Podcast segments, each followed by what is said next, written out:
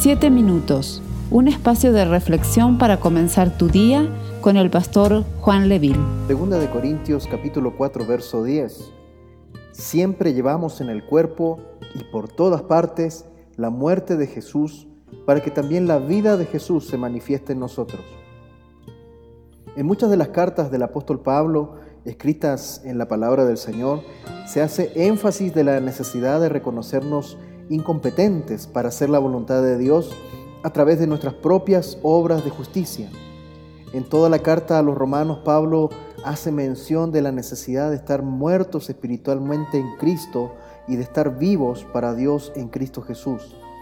Toda nuestra naturaleza humana se ha corrompido por el solo hecho de recibir la herencia de Adán y Eva, los cuales una vez que pecaron fueron echados de la presencia de Dios y del huerto junto con sus generaciones y nunca nadie podrá regresar a esta relación con Dios Padre si no es por medio de la vida resucitada de Jesús, el postrer Adán, por medio del cual recibimos el amor, la gracia y el perdón del Padre para ser salvos y regresar a los cielos por la eternidad.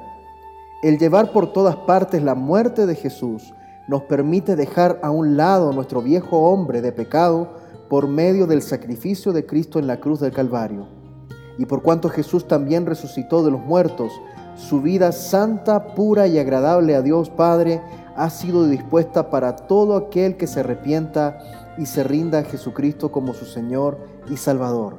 Solo Él nos guiará hasta el último día de nuestra vida terrenal. Oremos.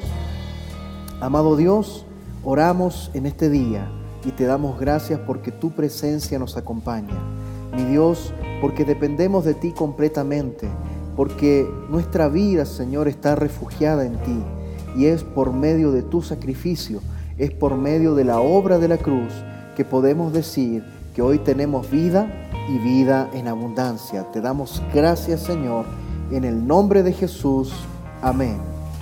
Esperamos ser de bendición para tu vida. Comparte este mensaje con tus familiares y amigos.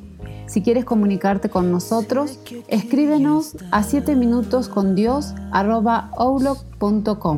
Dios te bendiga. Solo descanso en ti. No me dejarás. Alzo mi voz.